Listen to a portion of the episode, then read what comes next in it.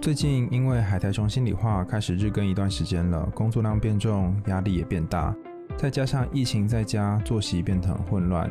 有时候白天一边工作也一边休息，晚上一边休息却也一边工作，导致虽然没有出去晒太阳，但是皮肤却是蜡黄暗沉了许多。今天要跟大家介绍一个生活小秘方，就是伊芙美镭射光淡斑精华液，俗称小银瓶。它是被成大医美专科林君业医师以及明星艺人指定合作的皮肤科医师张伟霆医师两位专业医师推荐。我用过之后，觉得它的那个液态精华像水一样，非常好吸收，不黏腻，带有淡淡的植萃香气，很适合在夏天的时候擦。我自己是没有什么雀斑的问题，不过它里面含了七种阿尔卑斯山植物萃取出来的植萃复方 Giga White，是一种专利美白成分。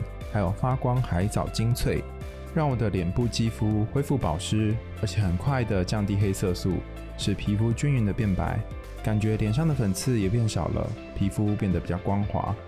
伊芙美的镭射光淡斑精华液，无论在官网、百货公司或是 SPA 馆，一瓶会员价都是二九八零，因为全部都是卫生署公告的美白有效成分，成本真的非常高。伊芙美因为很开心，第一次跟海苔熊心里话合作，特别帮大家剪掉一张大钞，只要一九八零元，加上欢庆品牌九周年庆，所以现在购买再直接送两瓶一模一样的擦的镭射光给各位听众，等于是一九八零买一瓶再送两瓶，非常划算哦。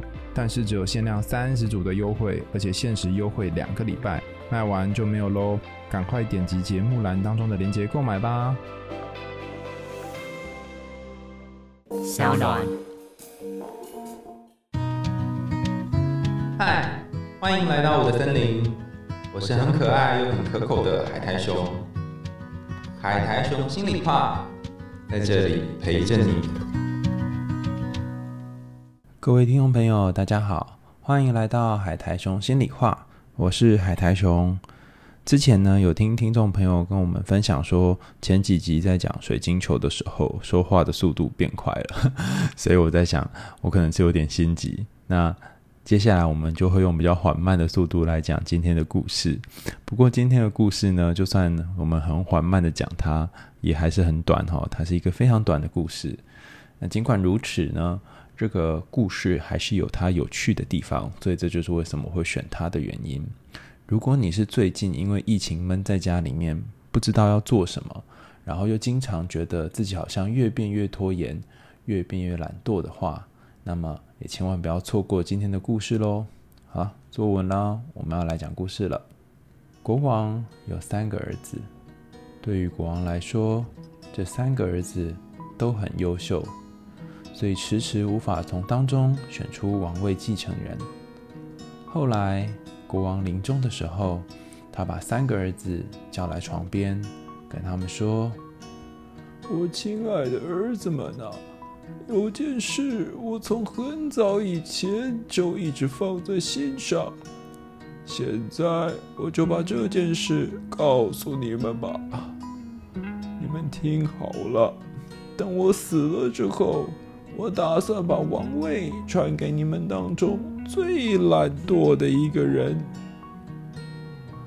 最大的王子立刻回答道：“国王，如果是如此，那王国就是我的啦。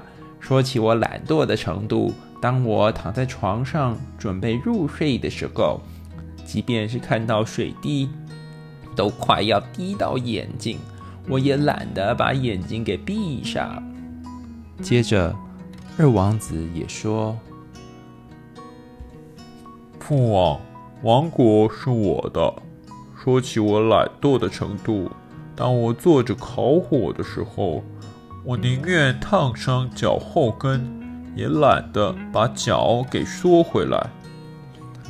最后，三王子则说：“父王，王国是我的哦。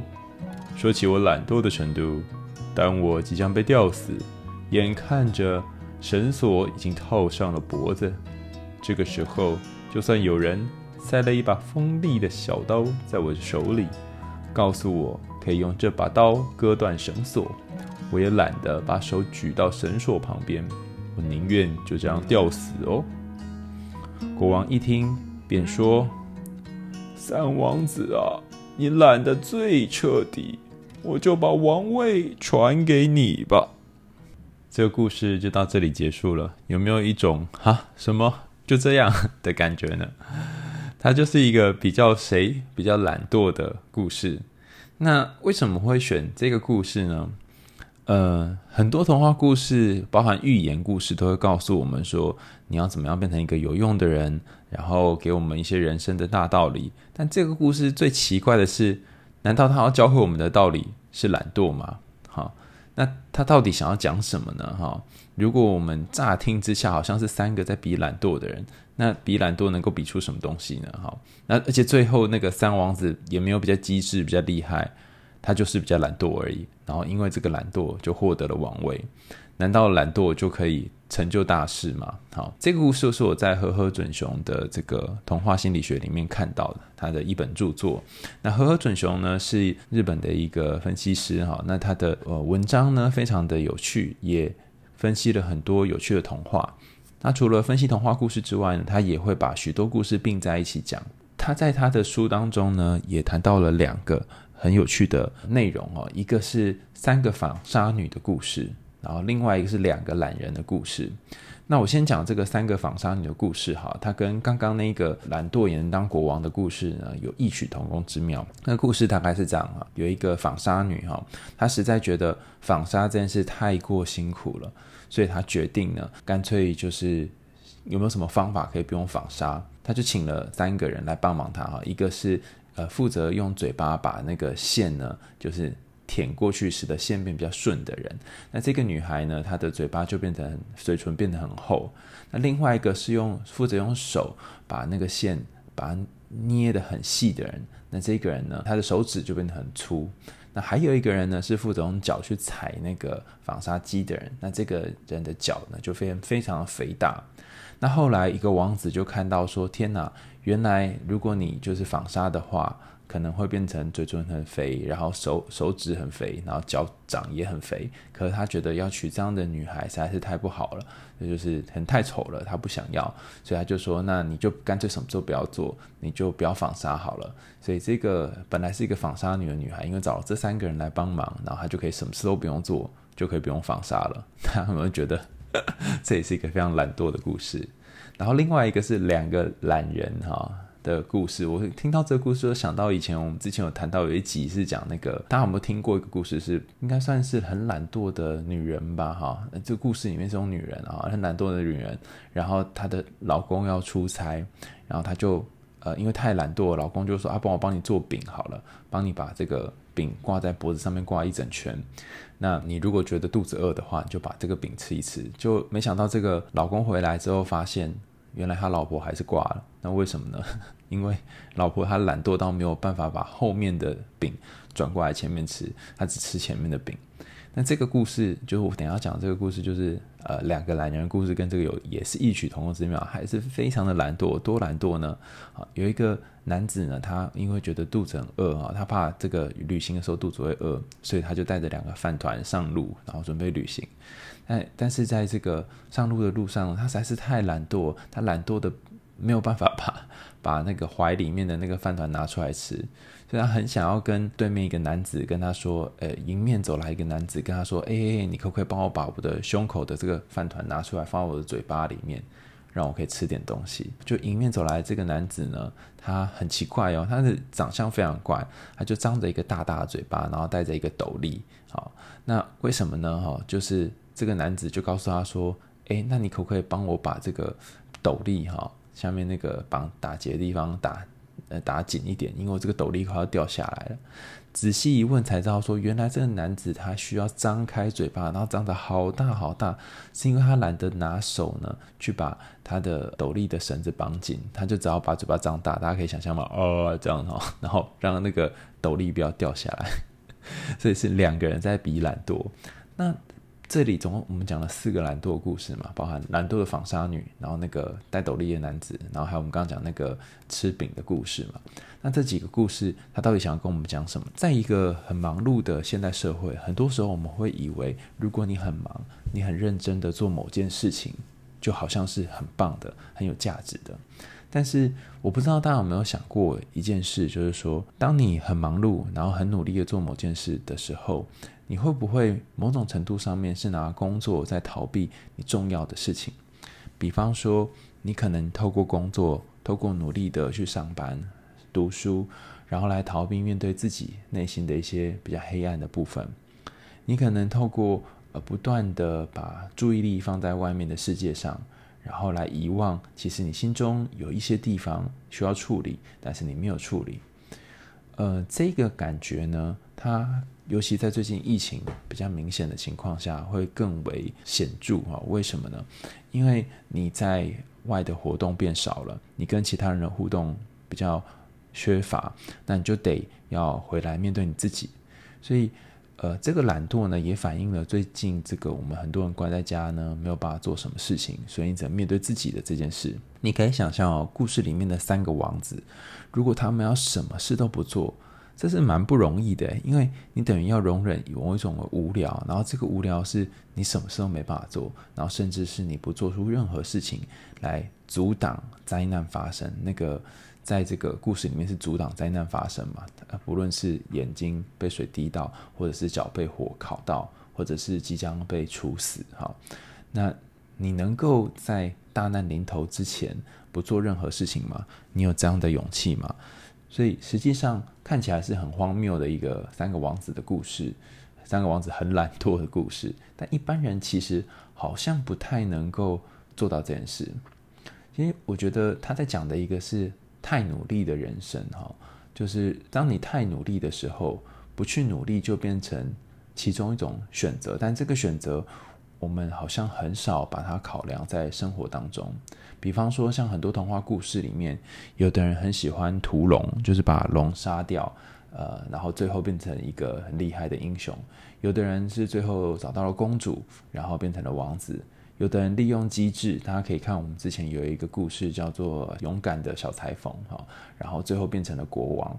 但是大家有没有想过，并不是所有的勇者都需要靠努力 才能够变成勇者？会不会有些时候你不去那么努力，或者是让自己放松一点，也是一种选择？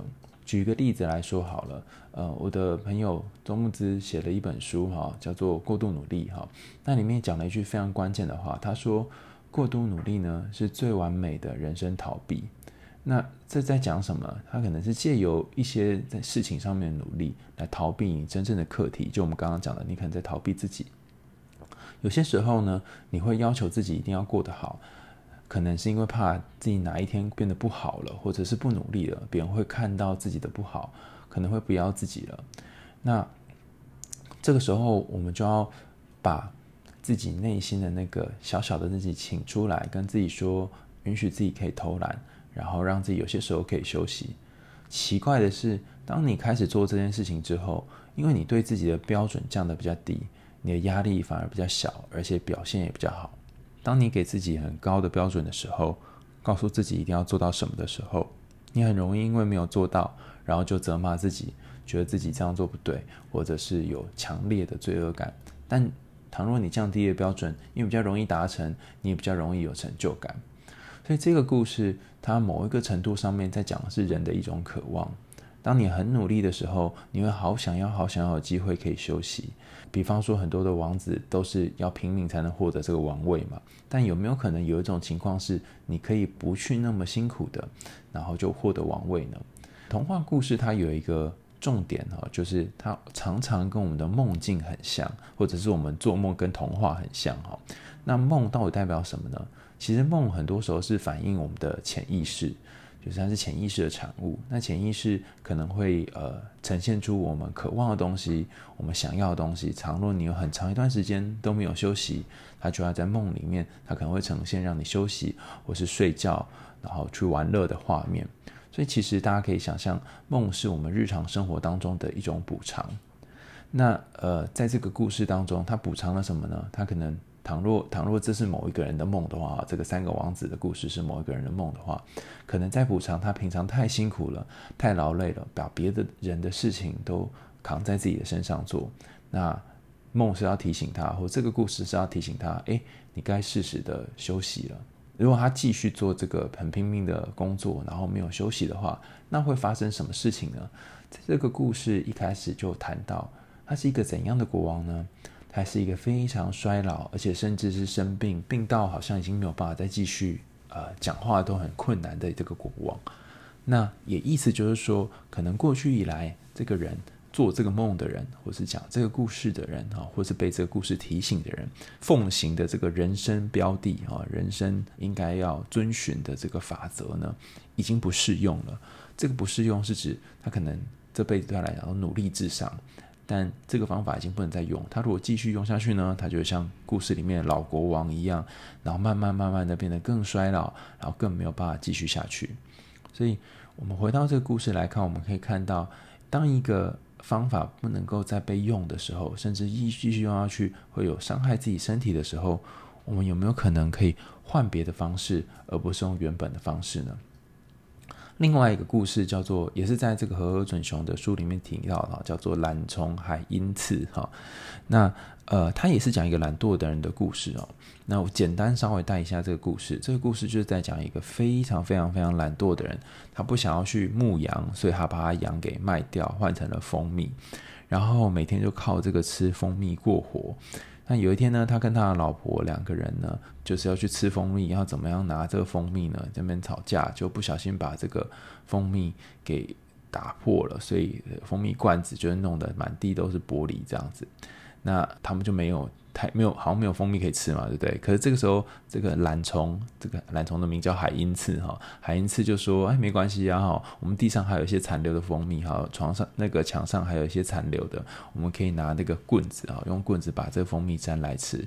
而且还好，刚刚我们在打架的时候，这个玻璃没有割到我们，好，所以他就是用一种比较乐观的方式来看待这个明明已经很糟糕的结局了，他们有可能会饿死，哎，哈，那。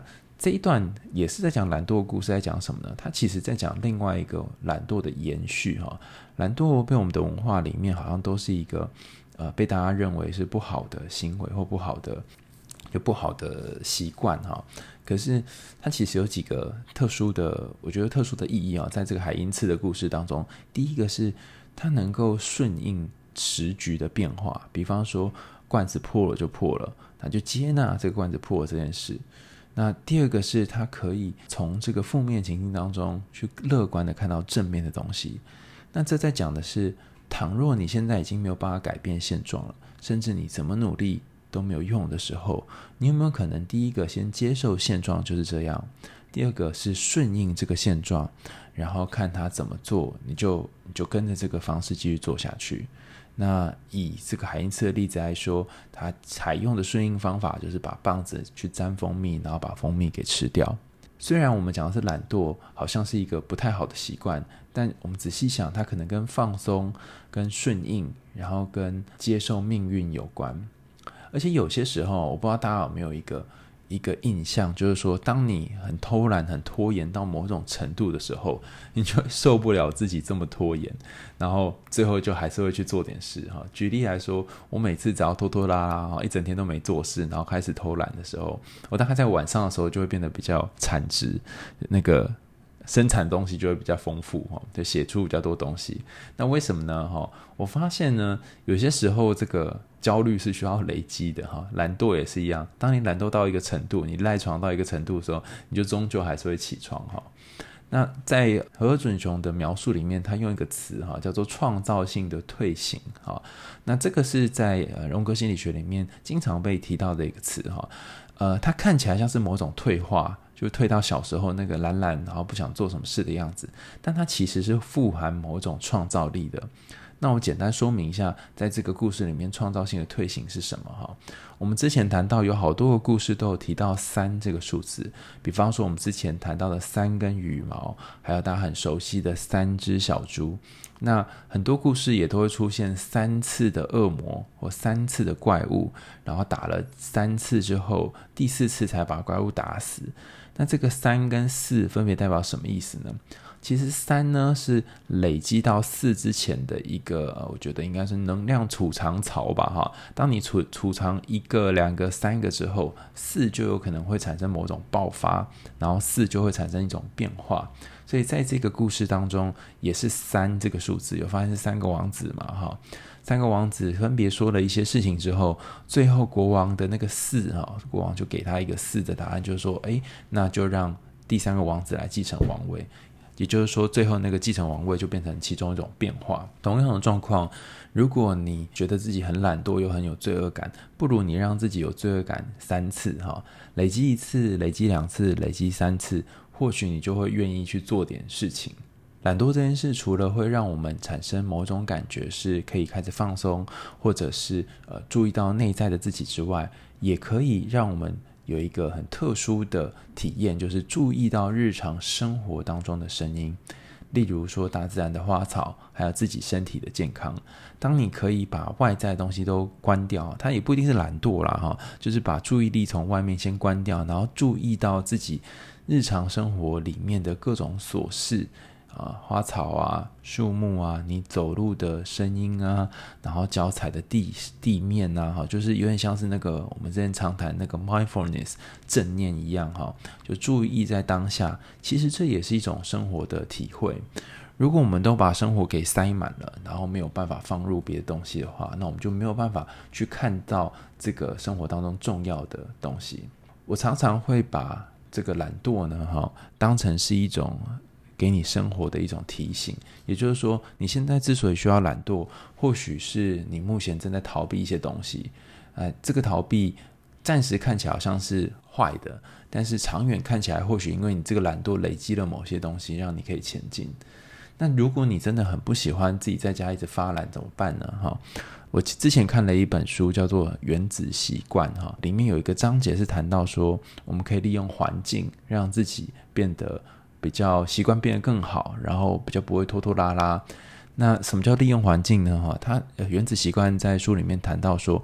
人的很多的习惯是因为环境而影响的，比方说你在床上念书，你就想睡觉；你在冰箱前看电视，然后你就会吃掉很多的零食哈。所以重点不在于做了什么，而在你做那个东西的环境。那书里面举一个例子，他说在机场的小便斗里面，就是尿尿男生尿尿那个小便斗，那在小便斗里面贴了一个苍蝇的贴纸，就发现每年帮机场省下百分之八的厕所清洁费用。它只是改变了这个环境，但是却让呃机场的整个状况呃营收变得有点不同，那为什么呢？来自于那个大家看到小便斗里面有一只苍蝇，就会特别想要尿尿对准这个小便斗。那同样的日常生活当中，很多事情都会影响到你的习惯。我之前看过一个研究生分享他的在海外留学，然后让自己。写论文可以写快一点的方法，因为在海外写论文都很贵嘛，哈，再多念一年就要缴一年非常贵的学费。那他的方式是把论文的这部电脑呢放在书桌前面，然后每天睡觉前呢就不要关电脑，但是记得那个论文要存档啊，不然会欲哭无泪。然后早上起来，他就可以看到论文，就减少这个开机的困难性。那同样的，如果你要避免自己打电动，哈，原子习惯里面的做法就是说，建议我们可以把电动玩具，或是 PS 或是 Switch 放在这个柜子里面。然后你每次要打电动的时候，你都得要把它拿出来，然后再重新插上插头，因为很麻烦，你觉得懒得做这件事情，哈，就你可以让你哦。这个环境呢，做某一些的安排。那比方说，你的桌子，念书的念书的桌子，跟耍废的桌子，可能是不同的桌子啊。尤其是如果你在一个环境当中，你可以做多重的事情，你可以在这张桌子念书、吃饭、睡觉的话，那你会选择什么呢？你可能会选择吃饭跟睡觉哈。因为当两个在同一个环境的习惯一起产生的时候，应该说当。两个习惯都是在同一个环境里面被执行的时候，那我们会选择哪一个呢？哈，原子习惯的作者詹姆斯·克利尔说，我们会选择比较轻松的那一个。哈。所以，如果你要改变坏习惯的话，你就不要让你的睡觉啊、跟吃饭这些习惯呢，跟呃你工作习惯并在一起，否则呃你很容易就在这个，比方说你在床上看书，你就很容易睡着啊。你可以把自己看书的这个地点呢移到别的位置，就算是沙发上或者是书房也好。那透过这个习惯的调整呢，就有点像是我们今天故事里面谈的这几个主角哈。你看他们在某一些情境下会懒惰，例如水滴到眼睛的时候会懒惰，火烧到脚的时候会懒惰。即将被别人吊死的时候会懒惰，但我们可以把它移开这个情境，或许他就不一定会那么懒惰了。我们可能要注意到呃环境的影响，然后让自己尽量不要摆在那个容易拖拖拉拉或容易偷懒的环境。好，今天跟大家分享了两个事情哈。第一个是懒惰有它的好处跟意义，我们蛮长的时候都会忘记懒惰的效果，但是有些时候呢。我们如果真的没有想要那么懒惰哈，我们可以采取另外一种方法，就是改变自己的环境，让自己的环境呢，呃，促使自己去做一些正向积极的事情，不要拖拖拉拉的事情。今天又到了节目的尾声啦，感谢你的收听，欢迎大家在 Apple Podcast 或其他留言管道告诉我们你听完故事的想法哦，我都会去看大家的留言哈，就看到很多大家的支持，觉得很窝心哦。也有人就是传 IG 讯息跟我说，我们每一个星期的这个熊熊小。雨呢，陪伴他走过这个非常低落的时刻，听了就觉得很开心。也希望大家可以透过 Sound 这个平台呢，赞助阿雄我们家猫咪的罐头哦。如果你想要听更多有趣的童话故事还有了解更多心理学的知识就继续追踪我们的海苔中心理话我们下次见喽拜拜。